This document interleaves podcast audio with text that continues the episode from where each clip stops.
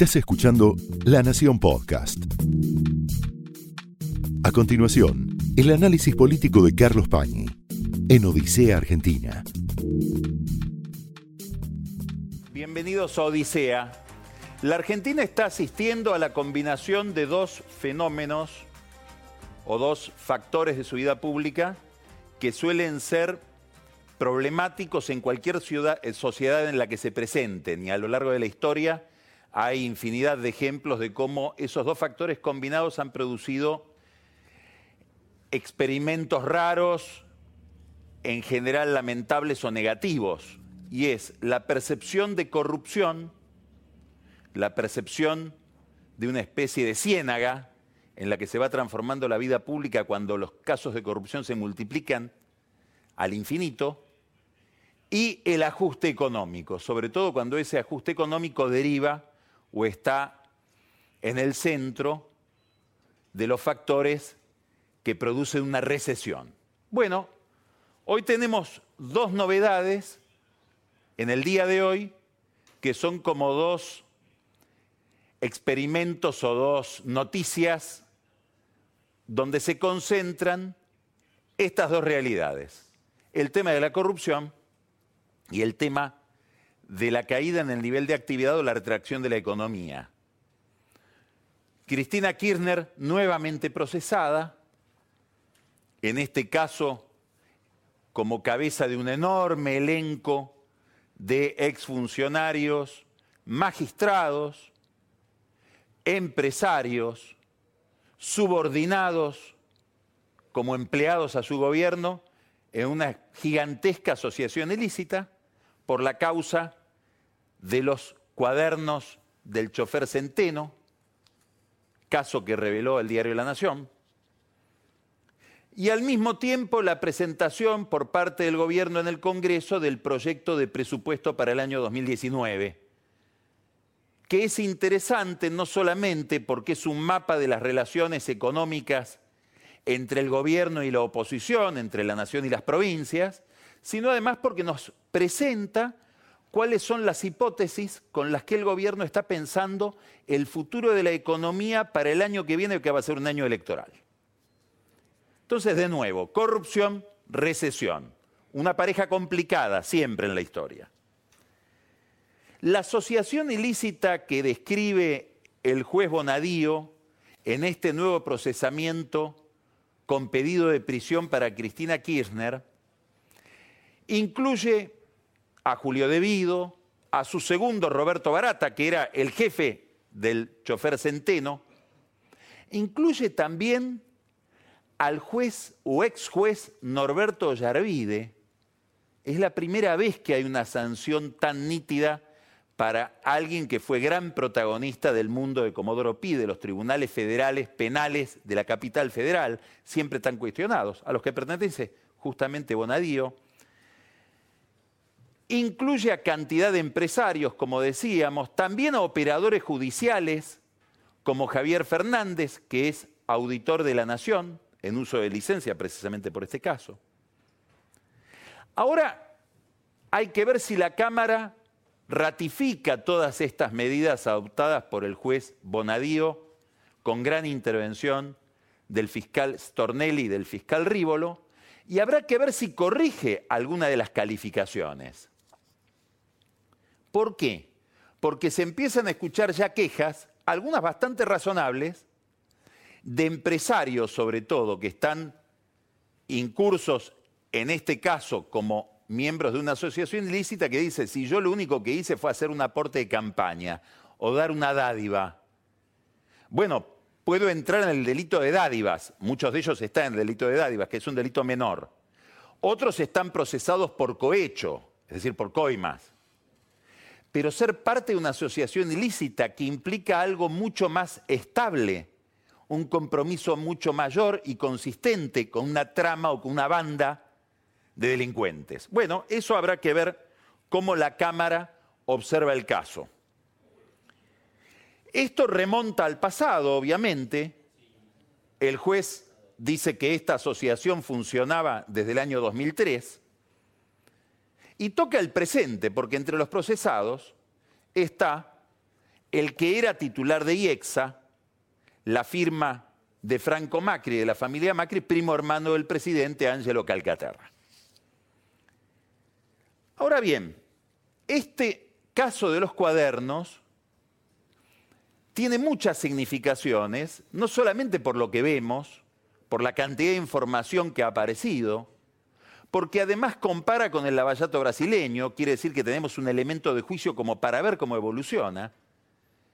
Además porque es el primer caso importante de corrupción donde se pone en funcionamiento la figura del arrepentido, si no, el fiscal y el juez no podrían haber avanzado tanto como avanzaron. Pero también es importante porque los arrepentimientos, las confesiones de coimas, la aparición de muchos episodios donde ha circulado dinero negro, ilumina otras causas. Hay infinidad de causas de corrupción ligadas al kirchnerismo que no han podido avanzar porque no existía el arrepentido que confiesa. Bueno, muchos de los arrepentidos que confiesan coimas en este caso se refieren a coimas que tienen que ver con casos de corrupción y con obra pública que se está investigando en otras causas. Quiere decir que los cuadernos proyectan una luz sobre otros episodios y habrá que ver después si esta causa se descompone o se desarticula para alimentar con algunas de sus partes esos otros expedientes que ya están abiertos y que habían quedado detenidos por la falta de información o por la imposibilidad del juez o del fiscal de avanzar dado que no había un arrepentido. Hay muchísimas incógnitas todavía que habrá que ir despejando. Hay versiones de todo tipo respecto de qué pasó con toda la corrupción kirchnerista tal cual como aparece en los cuadernos, porque están los que dicen, bueno, muchos dicen que eran aportes de campaña cuando era cohecho. Aparece la declaración, por ejemplo, una declaración clave, la de Ernesto Clarence, un financista que dice yo manejaba la parte financiera de todo el retorno y las coimas y los sobreprecios, que dice, por ejemplo, que Calcaterra, que dice yo hacía aportes de campaña, en realidad pagaba coimas. Hay otras incógnitas, más brumosas, más complicadas, difíciles de probar. Es verdad que Clarence mencionó a algunos kirchneristas, concretamente una familia muy poderosa, muy ligada a los Kirchner en materia comercial, en materia de negocios, y que alguien le dijo, mirá, si querés que te aprueben el convenio de arrepentido, mejor retirá a esa familia y la tuvo que retirar. Signos de interrogación que sobran alrededor de una investigación que está muy politizada, muy politizada. Hay entonces que mirar el tema de los cuadernos como el centro de un universo de causas judiciales al que se va a sumar a fines de septiembre probablemente la información que venga de Brasil por el caso Lavallato y las vinculaciones entre funcionarios argentinos y empresarios argentinos con las coimas de Odebrecht. Que el, que el propio Odebrecht dijo haber pagado en la Argentina 35 millones de dólares. Después se abre todo otro problema que es qué pasa con las obras públicas que se asignaron con estos métodos tan poco recomendables, tan poco presentables, con tanta corrupción. Ahora bien, entre esas causas que están conectadas con toda esta información valiosísima que aparece en los cuadernos, está la causa de la ruta del dinero K. Es decir, el universo de lavado de dinero que aparece alrededor de todo este tema de la obra pública, en, cuyo centro está Lázaro Báez. Bueno, esta semana Cristina Kirchner tiene que volver a los tribunales federales para declarar en esta causa delante del juez Sebastián Casanelo. Es importante el encuentro entre Casanelo y Cristina Kirchner. ¿Sabe por qué? Porque Casanelo fue acusado de haber estado en Olivos negociando cuando Cristina era presidenta con Cristina Kirchner y con Lázaro Báez la situación de la expresidenta y de Lázaro Báez. Lo acusan dos, curiosos, choferes. Y esos dos choferes son después acusados por falso testimonio. Uno se llama Corizzo, el otro se llama Scozzino. Se investiga el tema de estos dos choferes que terminan admitiendo que ellos fueron convocados por el abogado Santiago Viola y por la mamá de Santiago Viola, Claudia Balbín, abogados de uno de los hijos de Báez, que lo que pretendían era involucrarlo a Casanelo en esta maniobra de la que al final se demuestra que no participó para desplazarlo del juzgado. Ahora bien, cuando se investiga a estos dos testigos falsos que ahora están en, en juicio oral, ellos dicen sí, nos convocó el abogado Viola, nos convocó Claudia Balbín y nos convocó alguien más que nos instruía sobre cómo declarar imputaciones falsas contra Casanelo, que era un fiscal. Cuando se empieza a ver quién era el fiscal, sería el fiscal Eduardo Miragaya, al que se le descubren 238 llamados en esa época con el abogado Santiago Viola. ¿Por qué importa Miragaya operando a estos testigos falsos para involucrar a Casanelo? Porque en el momento en que esto sucedía, Miragaya era el enlace entre la AFI de Macri y la justicia federal. Termina en Miragaya esta cadena de malversación, de manipulación. La jefa de Miragaya era nada menos que Silvia Magdalani, que sigue siendo la número dos de la AFI, y a quien se le ha señalado muchas veces su responsabilidad en otros seguimientos irregulares de una cantidad de personajes de la vida pública, entre ellos algunos periodistas no solamente se le ha señalado eso desde fuera del gobierno, Elisa Carriola señaló en su momento a Magdalani como responsable de todas estas maniobras. ¿Cuál es la novedad acá? Que Casanelo, que recibe esta semana Cristina Kirchner, el viernes pasado pidió la indagatoria del fiscal Miragaya, que sigue siendo fiscal. Fue expulsado de la AFI, presumiblemente por, esta, por este episodio, pero sigue perteneciendo al Poder Judicial. ¿Qué quiero decir? Que tenemos procesado al juez Ollarvide y ahora con un pedido de declaración indagatoria que habrá que ver si el juez y el fiscal, Stornelli es el fiscal, le da lugar, pedido por un juez Casanelo de un fiscal Miragaya. Es importante lo de Casanelo porque es raro. ¿Qué tiene de raro? Que Casanelo desde Comodoro Pi se meta con los servicios de inteligencia. Porque una de las características que describen la opacidad de la vida institucional argentina es cómo la justicia federal se ha subordinado a los servicios de inteligencia y cuando hay ocasión de investigarlos mira para otro lado. Un caso.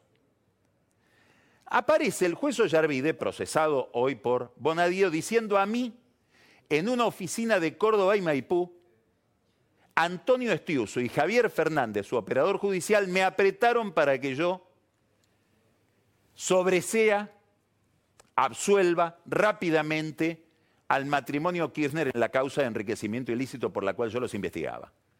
Bueno, se abre una investigación que le toca iniciar al fiscal Rívolo a ver si este episodio que narra Ollarvide es la primera vez que alguien que protagonizó la vida judicial de Comodoro Pi dice lo que todo el mundo sabe, que habría aprietes de la CIDE, en aquel momento Secretaría de Inteligencia, de Estiuso, Javier Fernández, etcétera, sobre los magistrados. Ollarví dice, a mí me pasó. Se investiga. Mejor dicho, no se investiga, porque el fiscal Rivo lo dice, yo acá no tengo nada que investigar. En realidad es tan impreciso todo lo que cuentan que no quiero investigarlo. Los jueces se van sacando de encima esta papa caliente de meterse con el tenebroso Estiuso. El juez Rodríguez, por ejemplo, que es el primero que le queda la denuncia, dice no, porque Estiuso es padrino de un hijo mío. Ah, Estiuso tiene ahijados, hijos de jueces. Muy interesante. ¿Habrá algún familiar de Estiuso que también trabaje en el juzgado de Rodríguez?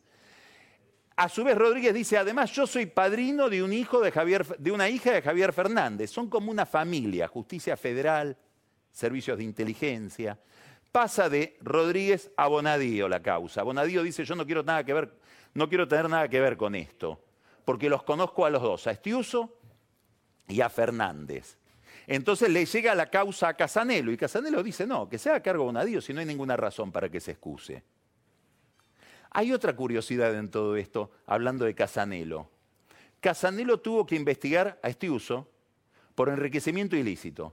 Fue recusado y la Cámara Federal, escuche bien esto, la Cámara Federal dispuso que Casanelo no puede investigar nunca más este uso. ¿Por qué? Porque lo pidió este uso. ¿Con qué argumento? Diciendo, todos los jueces me investigan y ninguno me encuentra nada. Justo Casanelo me encuentra cosas, no quiero que me investigue más. Y la Cámara le dijo, tiene razón, Stiuson, el que lo molesta no lo voy a investigar. Estado actual de la justicia que tiene que resolver sobre estos casos de corrupción, y no solo de corrupción, de impunidad y aprietes del espionaje sobre la justicia federal. Aparece ahora estos procesamientos, aparecen ahora estas vinculaciones entre inteligencia y justicia federal, todo esto en un contexto económico muy sombrío. Hoy tenemos otra noticia junto con el procesamiento de Cristina Kirchner que tiene que ver justamente con la presentación del presupuesto. El presupuesto nacional que se envía para el año 2019 es muy importante porque, como les decía, plantea la forma en que el gobierno está mirando el año electoral. Y tiene algunas hipótesis como para pensar el cálculo de ingresos y de gastos muy interesantes. Por ejemplo, señala que el año que viene va a haber una caída en el nivel de actividad que va a terminar que solamente podrá haber un 0,5% de crecimiento, medio punto. ¿Por qué? Explica en el gobierno, porque viene con un arrastre estadístico muy negativo. El último trimestre de este año, la caída va a ser de 3.7 puntos del producto. Una recesión importante, una recesión importante seguramente con impacto político. ¿Qué quiere decir que el año que viene el número sea 0,5? Que Macri va a dejar el gobierno con un nivel de actividad económica inferior al que recibió de Cristina Kirchner, que deja el gobierno con una recesión tenue, pero que ya estaba lanzada desde mediados del año 2015. La inflación el año que viene para el gobierno sería del 23%. Quiere decir que el gobierno está pensando un descenso muy brusco de la inflación. Habrá que ver si, la, si, acierta esta vez o vuelve a pifiarla con la inflación, que es el gran talón de Aquiles de la gestión Macri. ¿Por qué? Porque bajaría de 42%, que es la inflación que prevé el gobierno para este año, al 23%. Y el dólar, el dólar estaría a 42. Es decir, habría una, una depreciación muy tenue de la moneda, de 38 a 42. ¿Qué explica en el gobierno? Y sí, porque hubo ya una devaluación del 100% y esto haría pensar que el dólar se estabiliza. ¿La inflación la van a poder bajar tanto? Y sí, dicen, justamente porque el dólar se estabiliza y porque el aumento de tarifas va a ir de la mano de la inflación, es decir, va a haber un, aumento de tarifas aproximadamente del 23% durante el año que viene. No se va a sentir tanto. Corrupción, recesión. ¿Quién capitaliza la recesión? El gobierno, distintos actores del oficialismo, que no son solamente la Casa Rosada, está indagando en la cabeza de la gente a través de encuestas cualitativas, las que se denominan de focus group.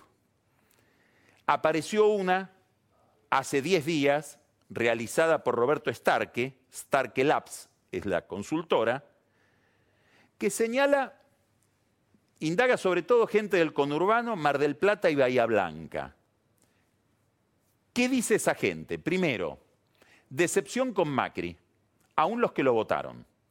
Segundo, ¿por qué? Le, reprochan o le vuelven a reprochar lo mismo que se le reprochó siempre. La idea de que es un gobierno insensible, presumiblemente porque es un gobierno de empresarios y se supone que el empresario o el millonario no tiene sensibilidad para conocer lo que son situaciones ajustadas o situaciones económicamente difíciles. El gobierno enfatiza, miren el presupuesto a ver si somos insensibles porque hacemos un gasto en acción social en este presupuesto como no lo hemos hecho nunca. ¿Alguien capitaliza la recesión? Esta gente solo ve a Cristina, no aparece otro peronista espontáneamente mencionado por ellos. Estamos hablando de un estudio realizado después de que se conocen los cuadernos, en medio de este clima económico, con gente que dice lo que más nos preocupa es la inflación. Y dentro de la inflación lo que más nos castigan son los aumentos tarifarios, sobre todo en los sectores medios.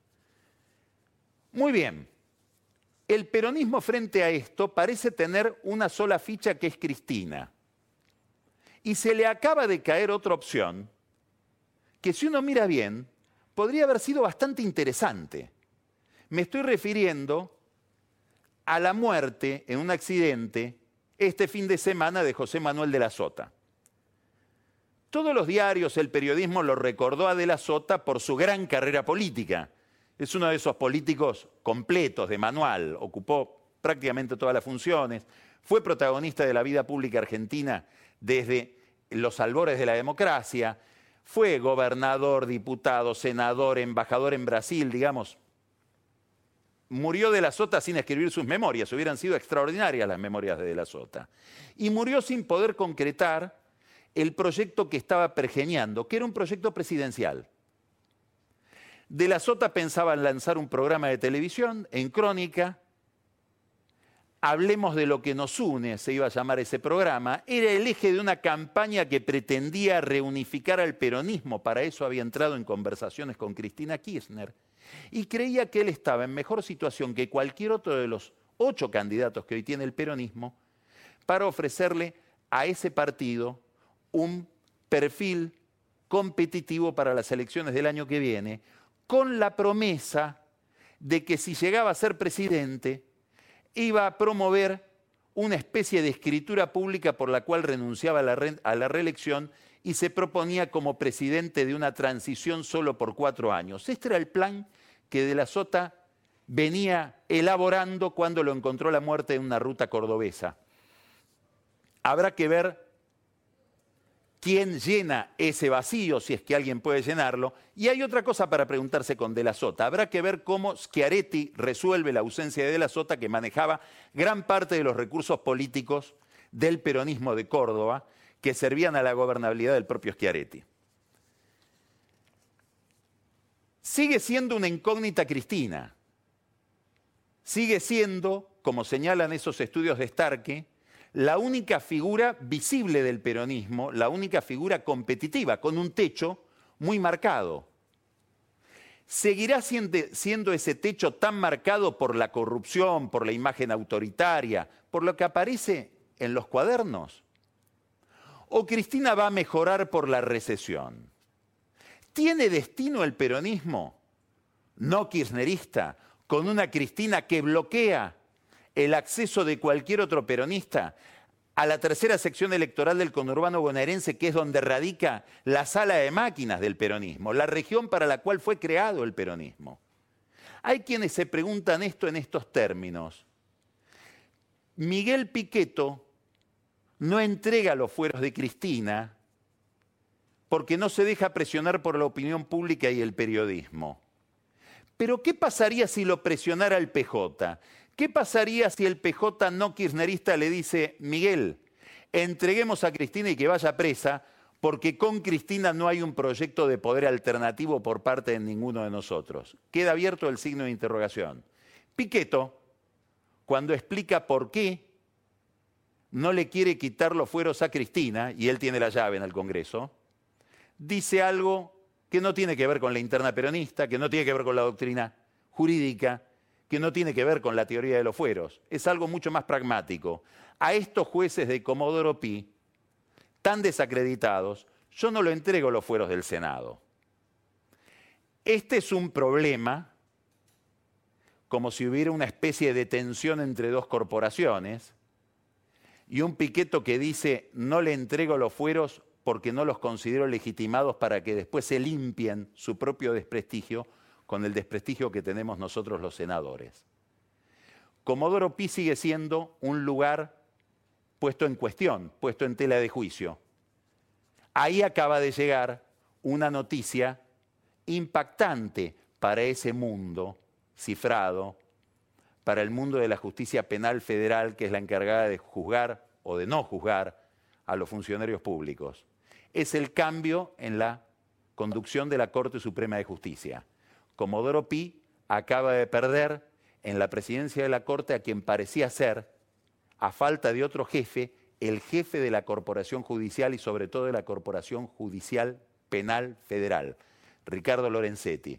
Y se abrió en la Corte una incógnita. Se llama Carlos Rosenkrantz, un técnico, un academicista, más ligado al gobierno que Lorenzetti, más ligado a posiciones asépticas en materia política que el propio Lorenzetti, que había encarnado en la Corte todo un proyecto de poder. Esto fue el análisis político de Carlos Pañi en Odisea Argentina, un podcast exclusivo de La Nación. Escucha todos los programas de La Nación Podcast en www.lanacion.com.ar. Suscríbete para no perderte ningún episodio. Estamos en Spotify, Apple Podcast, Google Podcast y en tu reproductor de podcast favorito. Seguí escuchando La Nación Podcast.